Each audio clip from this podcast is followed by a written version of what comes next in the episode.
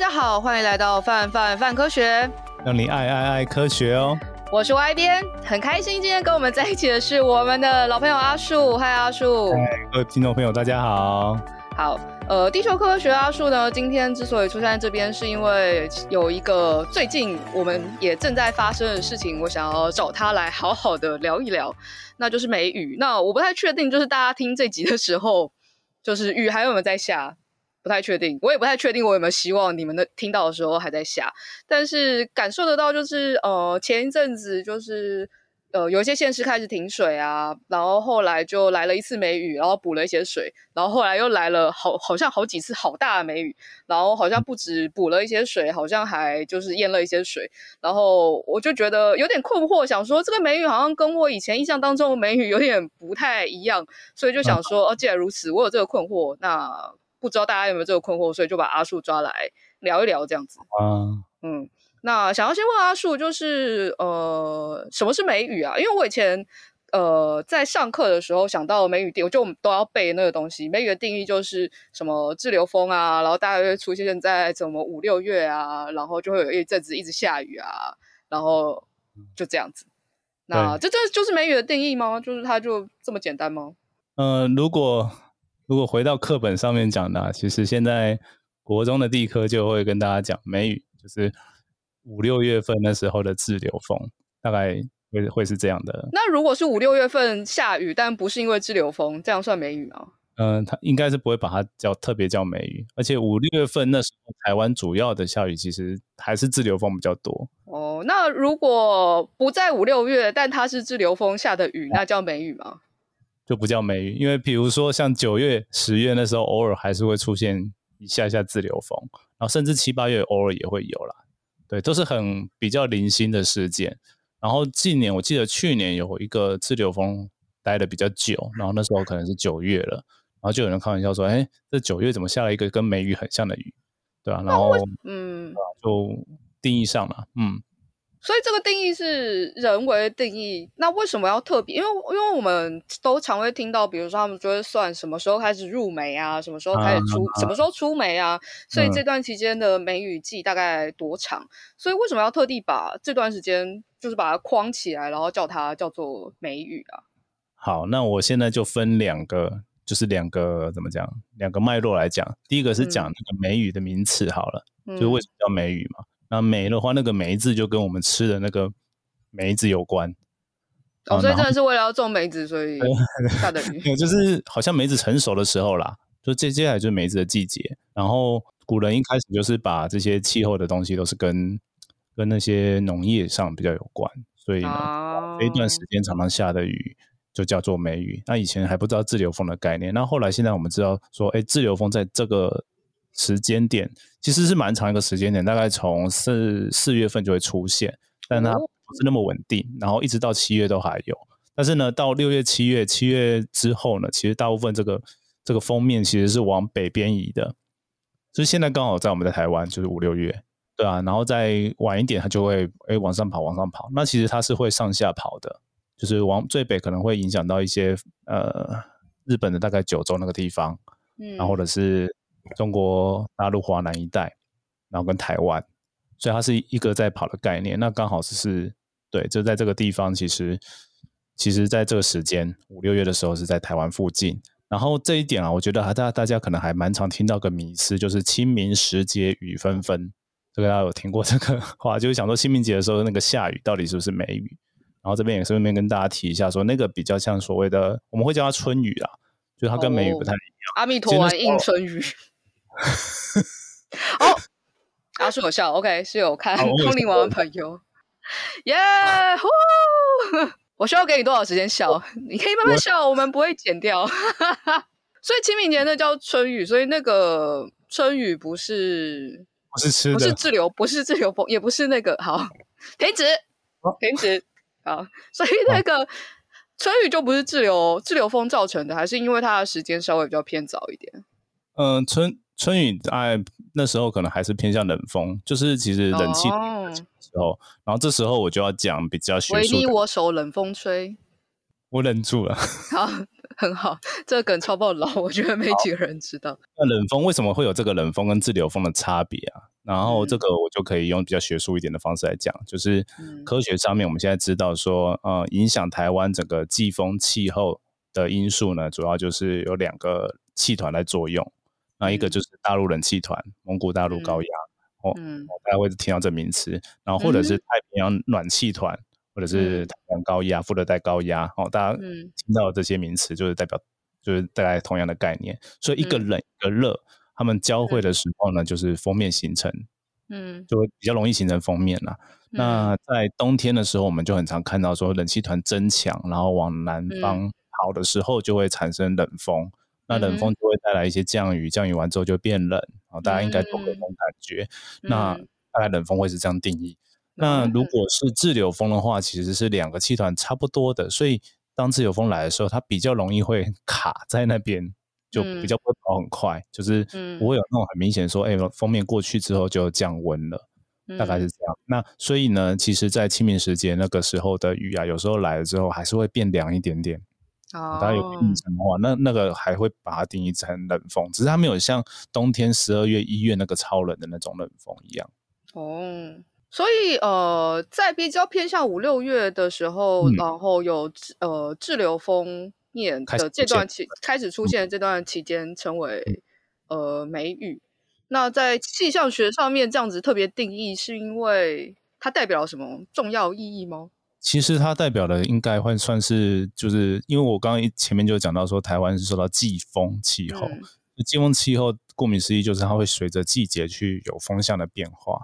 那梅雨季节，它就是呈现了一个过渡季，就是从冬天到夏天的一个天气转换。那么在其实在，在呃秋天呐、啊、比较不明显。嗯，对，秋天的话，常常我们都会听到有秋老虎嘛，所以其实那个热的感觉会延迟比较久。但是春天转到夏这个这个期间，其实在过去呃一直以来都拿梅雨当做指标，是一个过渡带，就是过了梅雨之后。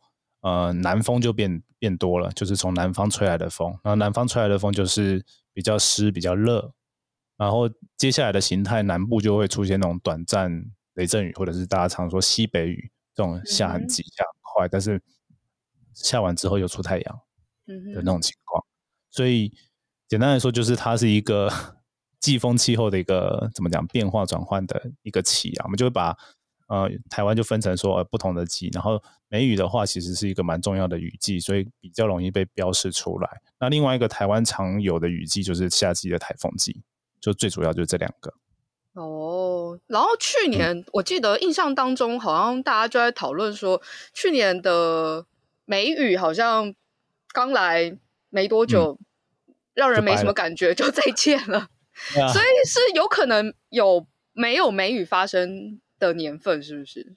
对啊，然后现在后来就会发明的术语叫做空梅哦，空空的没有很空虚，没有没有没有没有没有来也没下雨，然后去年就是因为哎没什么梅雨，然后就哦又没有什么台风，然后以至于我们今年相对来说好像就比较刚哎年初的时候比较缺水，那像。今年这样子梅雨来的时间算晚吗？因为往年好像会觉得，哎，五月刚开始的时候你就开始觉得好像要开始下雨，嗯、要开始下雨了。但今年好像一直等到最近这段期间才觉得，嗯，好像雨下的比较频繁一点。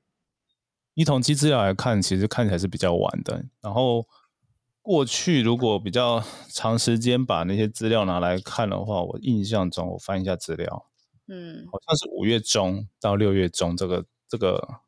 时间就是梅雨集中会出现的，那这个怎么定义呢？其实是很简单，就是比如说我们有一百年的嗯。资料，嗯、然后这一百年期间呢，嗯、大概什么时候雨开始下比较多，然后什么时候开始停了，嗯、然后把它做一些统计，之后就归纳出哦，哦比较大概开始的时间大概就五月中五月十几号、十五号、十八号左右，然后结束大概就是六月十九号，就这个一个月的时间，就刚好是比较常出现这个梅雨季的时候。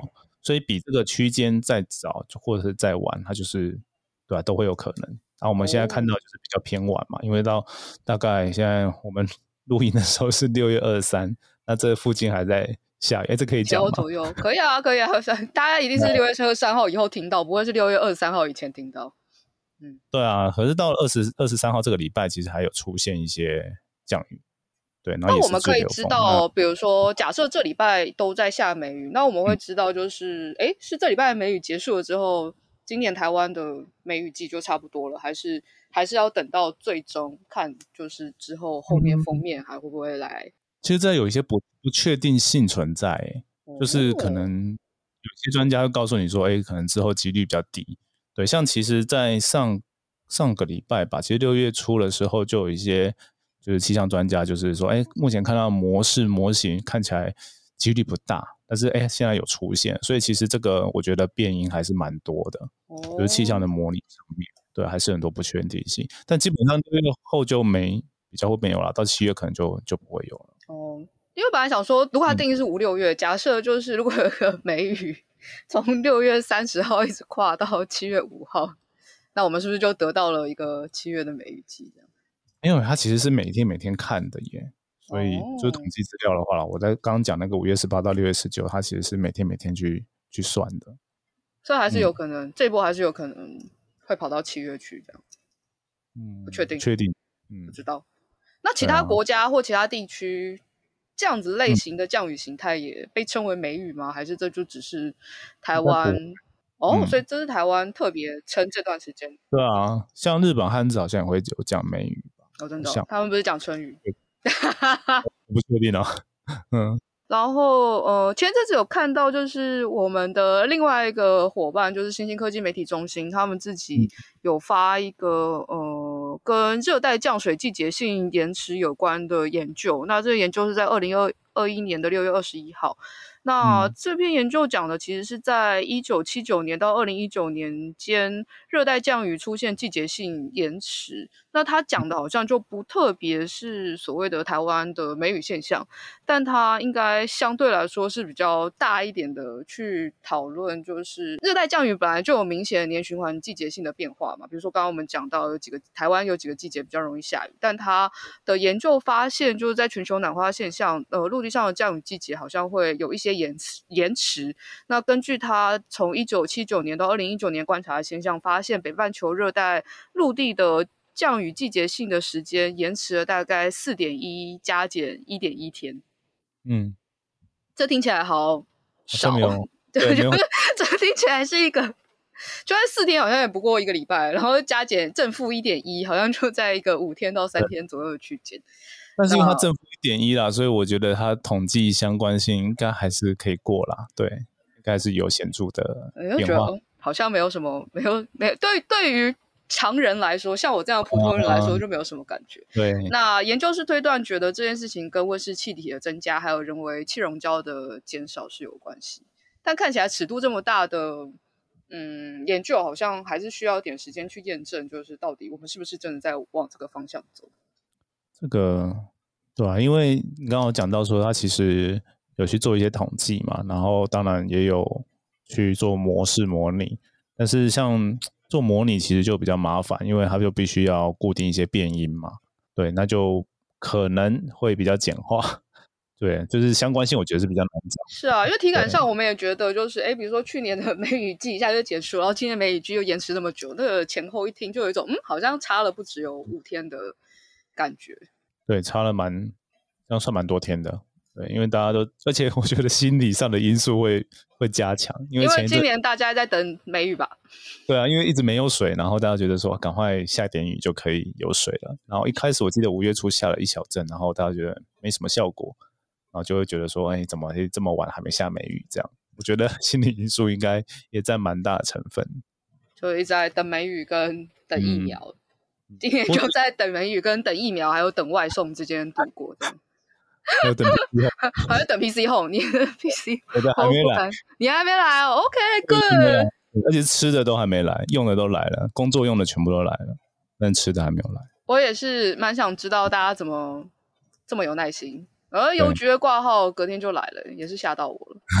而且因为我同时在叫 Uber E，我还以为他叫我下去是拿 Uber E，然后就就嗯，哦、是拿邮局挂号，你怎么会比 Uber E 还要快？我就哦。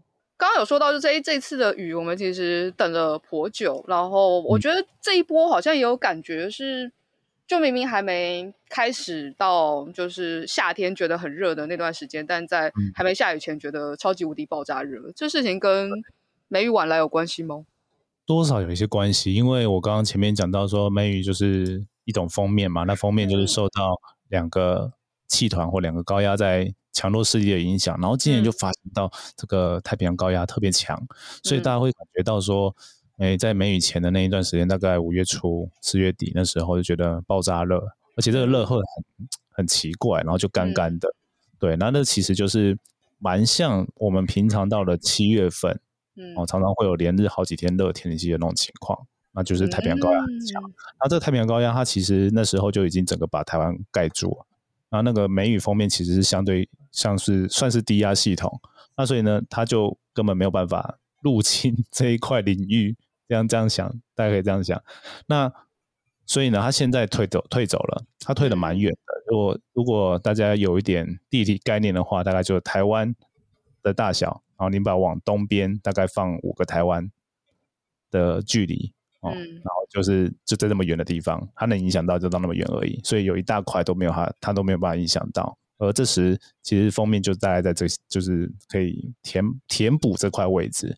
然后再附带一提，就是说，在这种情况下，其实，譬如说，我们在二十三号这礼拜有个台风，它就是沿着呃太平洋高压、副热带高压边边往北跑，所以它没有侵侵袭台风，因为它呃沿着那个高压边边的那距离离台风很远，我刚刚讲嘛，大概有五六个台湾的的大小的距离，所以它就整个诶往北到日本去了，所以大概跟大家 讲一下这个呃高压它会影响到的概念。现在也不太确定大家有没有在等台风，但好像台风出现周遭，大家就开始注意。然后的确看到这个台风，就是哎，就掰了，好像跟我们没什么关系。没关系，对，嗯，是说今年的确觉得梅雨来了蛮快乐，因为毕竟又关在家里，然后下雨就又比较凉。不然以前，对啊，不然以前要上班的时候，就会觉得梅雨蛮讨厌的。对，然后鞋子湿掉会觉得更干的。对啊，然后要骑摩托车。然后就觉得怎么不赶快结束？但今年完全不敢抱这种想法，怕一抱这种想法，梅雨就不见了，然后成为缺水的罪人。不太确定该如何是好，这样。所以我们刚刚比如说有提到，就是诶去年的梅雨好像来的没什么感觉，然后今年又比较晚，然后很多时候大家就会觉得哦，跟平常不一样，极端气候，然后哪里又出大水灾，极端气候，然后或者是今年的梅雨一来，然后好像下的比。往年大家印象当中还要来的还还要来的猛，然后就会说哦，致灾性梅雨，然后这也是极端气候的一种。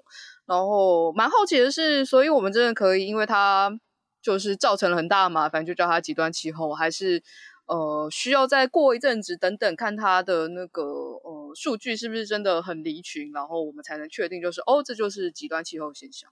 嗯，其实极端气候应该都是定义比较离群的事件，就是比较。不常发生的，嗯、就是可能，嗯，过去平均值的频率，比如说每年发生十次极端气候，嗯、然后可能突然变成了十五次、二十次，就变多，然后就会说，哦，现在极端的气候比较，就是比较走向极端化的状况，就是一种，嗯、我觉得是一种相对性的。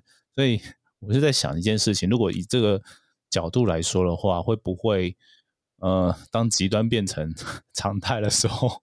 那我们就觉得说，哦，这个已经没有所谓的极端。你说那那个标准差，当你的标准差拉开的时候，对啊，那就我们极端气候就变成不极端气候。我们两百年一次，比如说假设可能两百年一次周期的地震，它变成五十年一次周期，那它就、是很平常，它就不是那么离群。对啊，就是应该我觉得听起来听起来听起来世界末日，大家应该都比较怕会变成这个情况，包括科学家。或者是所谓大家就可能现在呼吁就是要减少暖化的这些科学家，应该都很怕这样子发现这件事情，因为很多事情好像感觉看起来看数据上好像相关性真的蛮高的，就跟全球暖化，对啊。那比如说你刚刚讲到那个梅雨嘛，那梅雨的话，就有发现到说，哎、哦，我们只把比如说最近四十年的资料拿来看，那前二十年跟后二十年。嗯那比较靠近现，就是比较晚的这个二十年，嗯、它其实比前面多了，很明显多蛮多的，就是自在性的那种梅雨、豪雨，就发现哎，频率真的是有变高，对啊，不管是在就是我刚刚讲的这个是台湾的记录啊。那其实，在全球有很多研究都看到类似的现象，所以其实蛮多人都会担心这种事情发生的。因为近年其实好像哎，大家有印象的一些比较自灾跟气候有关的一些事件，比如说哎，去年的澳洲大火啊，嗯，然后美国去年的那个野火也因为很干，然后烧了好一阵子。然后好几个超级台风，嗯、然后造成比如说菲律宾或者是一些地区蛮严重的灾情。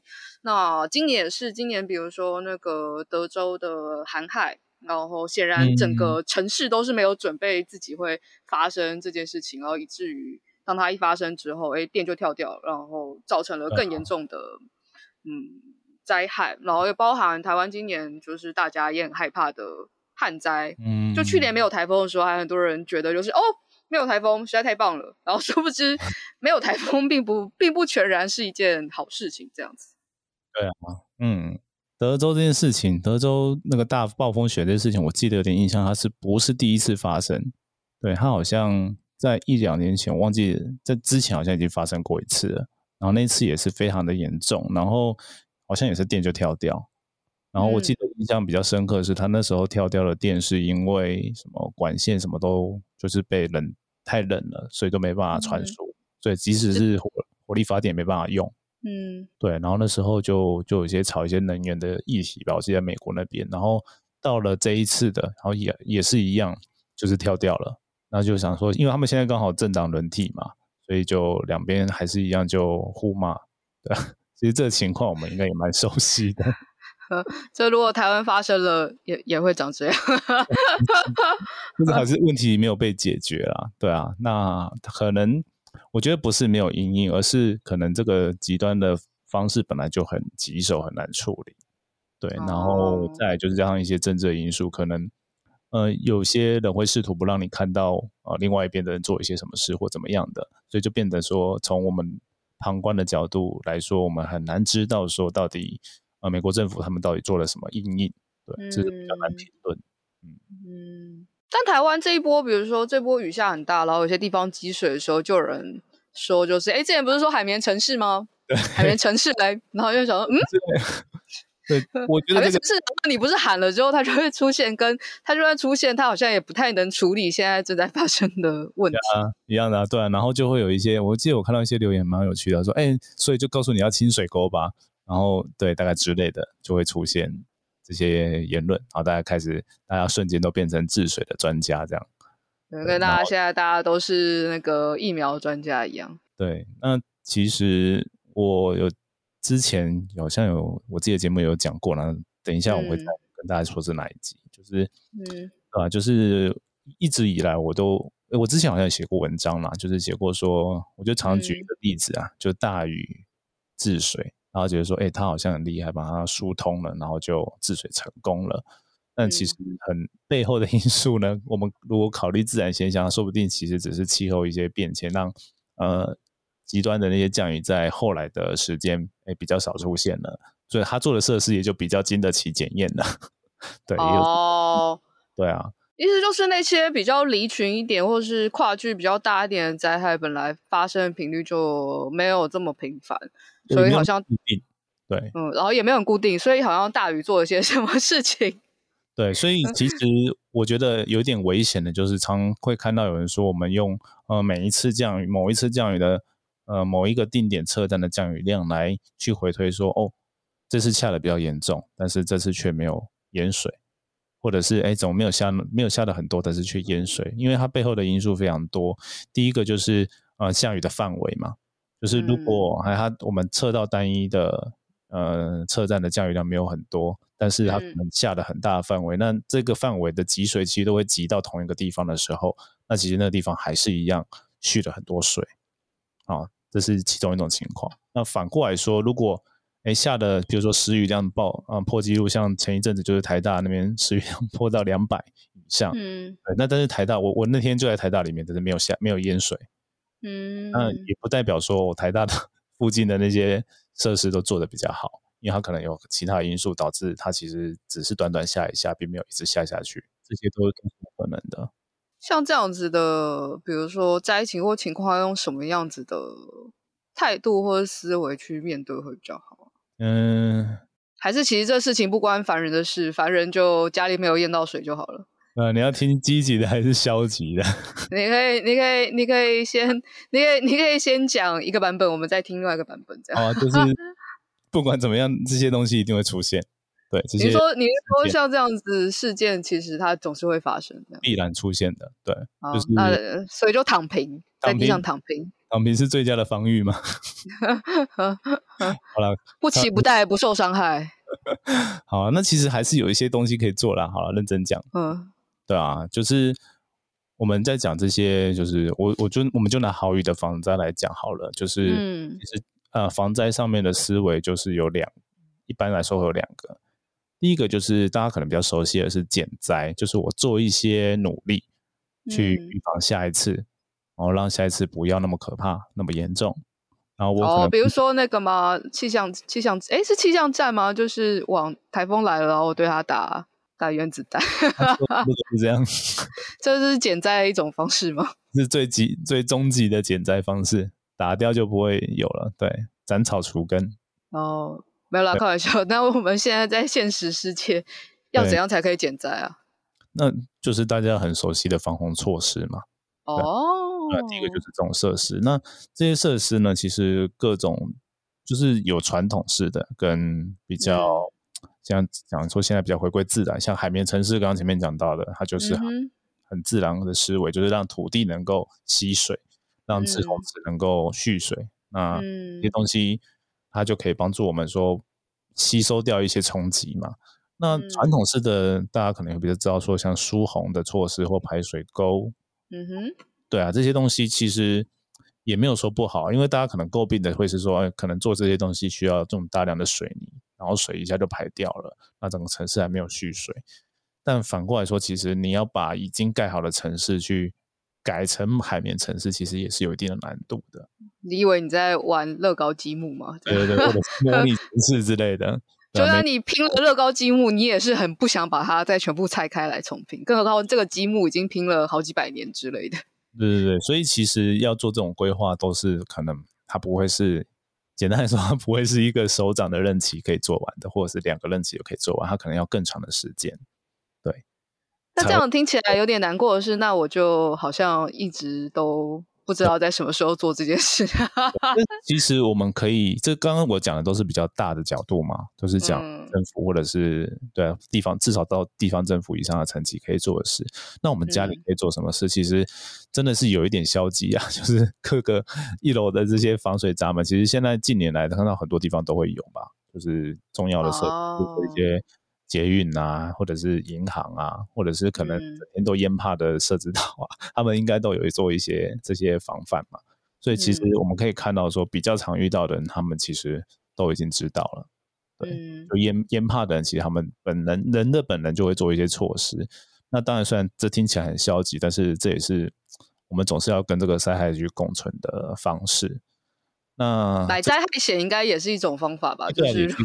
所以其实这种东西都是一些减少冲击啊，对啊。那再来就是说，可以减少冲击，还有一些方法，就是灾害险刚刚讲的，我觉得是蛮好的，因为就是把那些损失去用你的金钱在长期上摊提嘛，就不会那么的痛苦，嗯、痛，对，就不会痛一次就那么痛，因为至少还有保险帮你付。然后痛了就。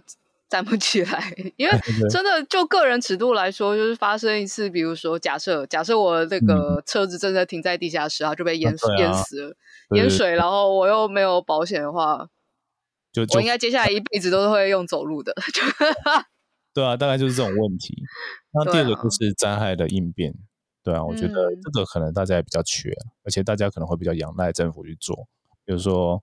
嗯、呃，突然有来那个雨下很大来的时候，大家会想说，哎，抽水站是不是有运作啦？就是比较紧急的一种东西嘛，嗯、或者是，呃，我我要被救的时候有没有办法有橡皮艇来嘛？大概是这种东西。但是其实如果是我们个人的话，其实至少啦，我觉得大家都应该要熟悉自己家附近有什么避难的设施，就是比较高，嗯、比如说常淹水的地方有比较高的地方，你可以去躲嘛。然后其实啊。我觉得这东西藏得很深，但大家很认真的去 Google，一定会 Google 得到，就是一些呃防灾地图之类的，就每个到村里的等级都有，对，就是一些公所可能都会摆，嗯、对啊，那些东西其实大家偶尔去看一看，知道说大概有哪里，对啊，然后有些公园其实都会设那个告示牌，说这个地方是可以避难的地方，对，这是最终终极的状况了。但是这个我觉得真的是要跟大家讲一下，就是必必要知道的。然后还有一些应变，就是 可能就比较我们本能性会做的，比如说，就你刚刚讲到车子嘛。对吧、啊？那台风来的时候，其实要把车子移出，移到高处，我觉得应该是尝试了嘛。对，对，我觉得应该。还有不要在那个提提防提防外啊，那每次都会有人提在哦外面，对对对。你就想说，你为什么会想要在？就是明明知道，就是提防它之所以称之为提防，就是因为它是个提防。对，就是水不会在那里面跑的。它不是停车场，就是。对啊，所以。我觉得这个是基本的应变了。那进一步其实有蛮多的、啊，就是在自己家里的安全或什么。然后我们住在都市可能都还好，嗯、尤其是楼上的话，就只要小心楼下的对吧、啊、地方。地下室这样。住在山上或什么话，那个有土石流，那就更更不一样了。对啊，看火神的眼泪也会有一种非常困惑的感觉，想说平常明明就告诉你不要这样，不要那样，你要这样，你要那样，嗯、然后但是事情发生了之后，你就说、啊、不是我，我很无辜，为什么还没好？对，所以关于灾害或灾难，当然个人尺度有些事情做的有限，嗯、但是比如说在诶选择自己要住在哪里啊，或者是住在。嗯住在呃某个地方之后，理解你住的这个地方容易发生一些灾害风险，比如说不论是我们刚刚讲到的水灾啊、呃地震，甚或是火灾，其实是个人尺度可以去注意的事情。我觉得个人就就要做起来，不能只说 整天都在骂政府，然后自己都不做，这样也不行啊，对吧？对对，虽然买橡皮艇有点不切实际，但是 如果你就真的住在低洼地区，水陆两用车，对。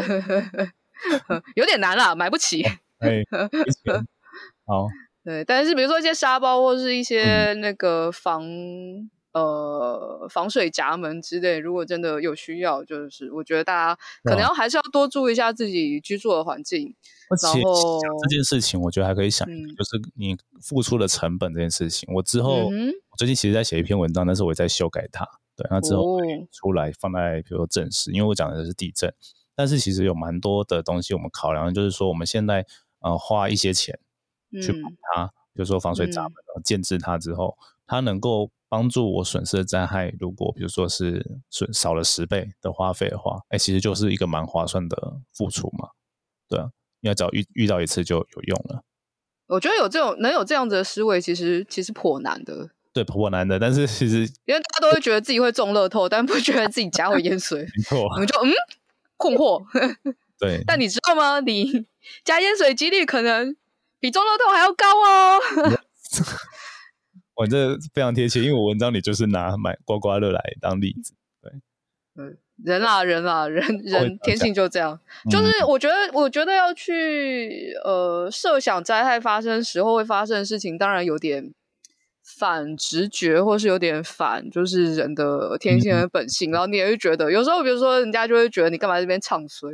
对啊。但我觉得有事没事，可能多设想一下。哎，如果哪天我家真的发生火灾了，那到底该怎么做？你就会去想，哎，所以逃生出口在哪？然后呃，灭火器在哪里？然后、嗯、对对，有时候比如说我走楼梯，呃，就搭不到电梯，我就走楼梯去去丢垃圾的时候，然后我就会看到楼梯间都是拖鞋，然后我就想说啊。啊，丢掉！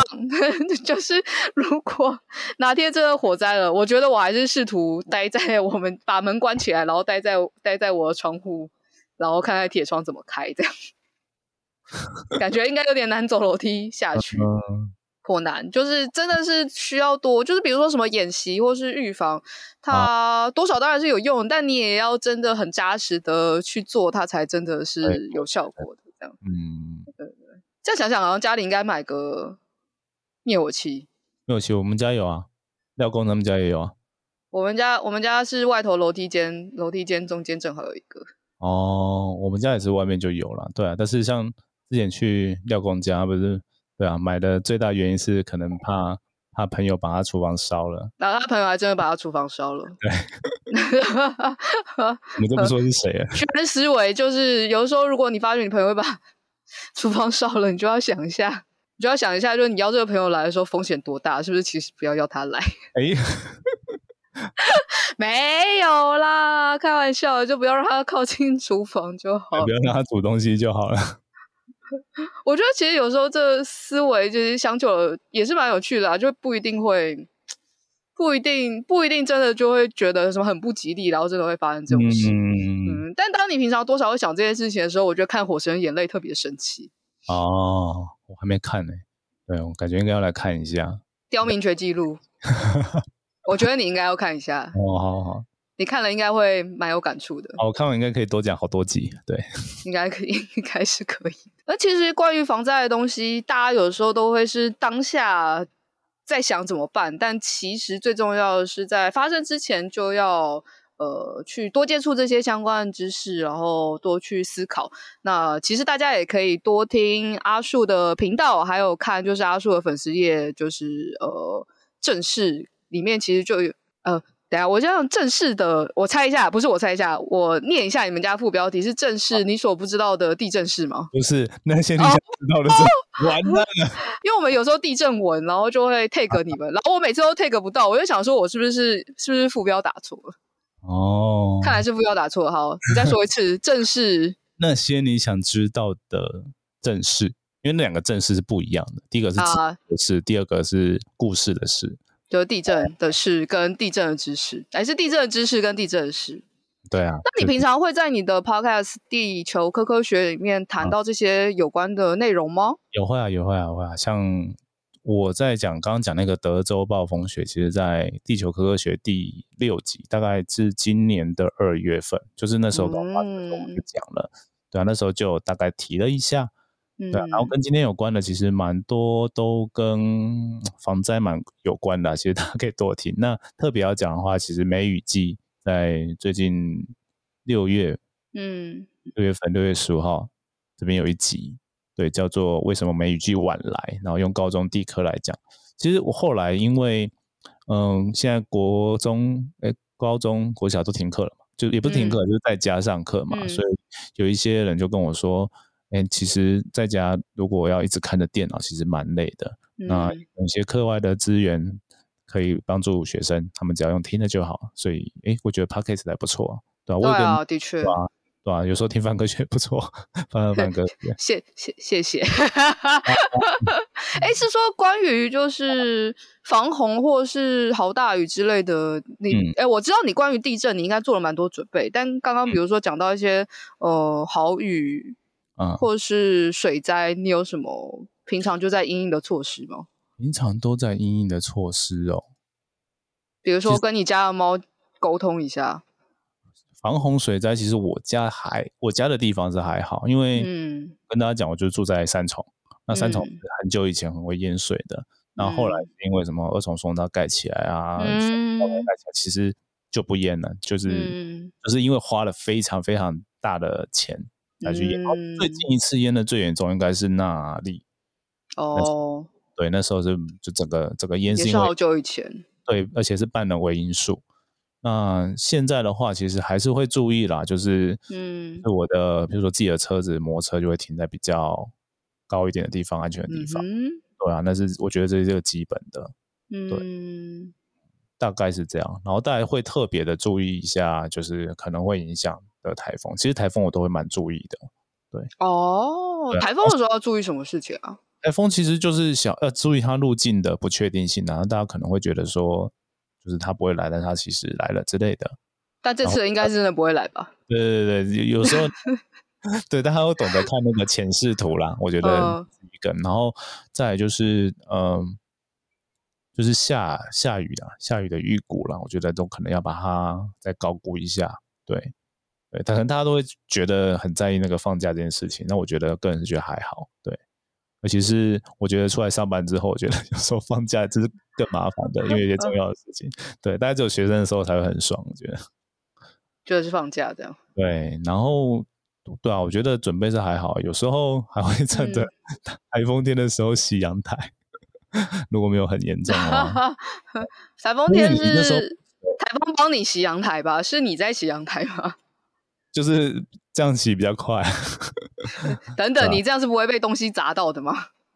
没有，就是不严重的时候啦，都还是要评估一下。啊、不是只有雨，然后没有什么风的时候会会做这件事情。但其实大部分就是对啊，这个是我要看大家所在的地方。那抢粮食嘞？抢粮食哦，我家的冰箱 就很多粮食。所以是平常这些粮食应该平常就要大概，比如说准备个一定的扣打，是针对灾害的，而不是这个我对啊对啊对啊。哦我家里大概就是有这种这种习惯了，不管是零食或者是各种。你大概会准备多长一段时间？至少一周以上，就是我周不出门都不会断炊。对，然后甚至其实如果把冰箱都考虑进来，可能就是都没有停水停电还可以用的话，可能会更久。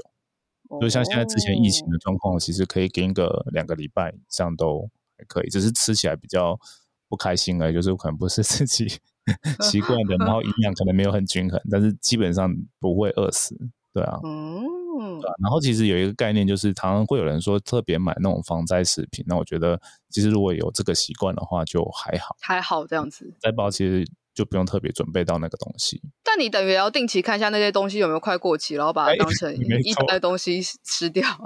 对，我之前去朋友家，嗯，因为他们忘记哪次。可能 maybe 去年疫情吧，然后就囤粮，嗯、然后后来我可能 maybe 年底去他家，嗯、然后 结果就会发现，等等，你你去年年初准备的食物，你到现在都还没吃掉，于是它好像就过期了。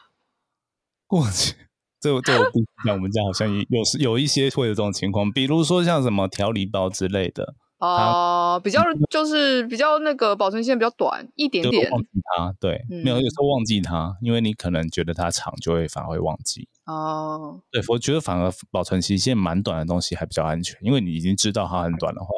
就会早就会去注意它这样子。对对对对，如果越长，比如说那种放个一两年以上的，我觉得真的很容易忘记。嗯，我朋友的结论是说，因为他买的东西是他平常不吃的零食，然后他根本就不吃零食，嗯、所以他还买了那个零食，就是根本就不会被吃掉。所以他的结论就是，下次不要为了防灾买不平常不吃的东西。哎，真的真的，这个我也会建议。嗯嗯嗯嗯嗯。所以感觉应该可以选几个，比如说防灾爱牌之类的。防灾爱牌哦，我想想看。不行了，我这样会夜配。这样业配，这样我就要等夜配。比如说呃，泡面，哎，平常比如说干粮、呃、泡面、零食，然后你会准备瓶装水吗？啊，瓶装水会，瓶装水会，而且瓶装水有些过期的我还是会留。哎，就是比如说那种五公升大罐的嘛，那、嗯、还是可以洗东西用。哦。但是饮用的，比如说我会买小一点，比如说有两公升的。嗯、对，小罐的，然后买一些起来。对，那壳这东西就就有点尴尬，因为它就等于产生了塑胶垃圾。嗯、对对，但还有瓶装水的保存期限也是蛮长的，所以感觉好像可以周期买一次，我觉得还可、嗯、还可以。好，所以居安思危，大家不要到了就是疫情期间才想说要赶快冲去。对啊，冲去超市买东西。卫生纸，卫生纸，我其实都在家里都至少备一串以上。卫生纸会一直被抢，我也是颇困惑。然后后来我家里就是至少囤，平常都会囤两串，到最少都会让它最低存量在一串。你那多的一串是因为怕大家就是真的把卫生纸都抢走了。对啊，对啊，至于没有卫生纸这样啊，所以其实这个我觉得可以应用在生活的各种层面。对啊，防灾的概念。挺好的，那就希望大家现在听到的时候，坐言不如起而行，就是可以立马想想，就是哎，你家的存粮现在 长什么样子啊？如果真的发生一些呃，相对来说在家里可能比较容易发生灾害的时候，有没有应变的措哎、嗯、应变的方法？然后我觉得，如果心有余力的话，那也是可以跟家里的其他人还有其他动物 沟通一下。跟动物沟通有一点难了，啊，对。你有跟你家的动物沟通一下地震的时候要怎么办吗？我有啊，他就直接会去躲好，对吧？这个、哦、这个。所以你是怎么训练的？还是他自己本能就长这个样子？他自己本能好像一半本能吧，一半训练就是可能他做错事情的时候把它放在一个地方，然后他可能觉得害怕的时候，等于会是做错事情的时候，哎，就他就会到那个地方。哦，对我也没有特别，就是让他到一个地方，好像还不错。诈想猫咪好像比较难控制。我们家以前地震的时候，狗狗就是把它叫过来，然后人怎么躲就带着它怎么躲就好。我不太确定要怎么在地震的时候抓到猫，听起来不太实际。猫应该会自己去躲啦，我觉得。哦，所以猫其实不用你担心这样。对，因为猫可能智智力值有点高，对，所以没有办法。好的，总之就是大家记得推己及人，想一下灾害的时候要怎么办。然后听到这集的时候，立马就去做。如果你什么事情都没有做的话。对啊，至少做一样。对对对对对，然后疫情我觉得算 尺度比较大啦，但我觉得有些概念可以共通。那或许我们未来有机会的话，再来好好聊个这样。好，嗯，好啊。那今天就非常谢谢阿树，也欢迎大家就是对于相关议题有兴趣的话，可以去多听《地球科科学》。那我们今天就到这边结束喽，大家拜拜。拜。以上就是本集科科聊聊的节目内容。另外，为了感谢广大读者，泛科学在十周年之际开放官网新功能啦！只要加入免费会员，你就能留言评论、自定追踪、点击光点，还能获得好玩的知识成就，升等练功。快点击资讯栏链接，加入泛科学，轻松玩科学。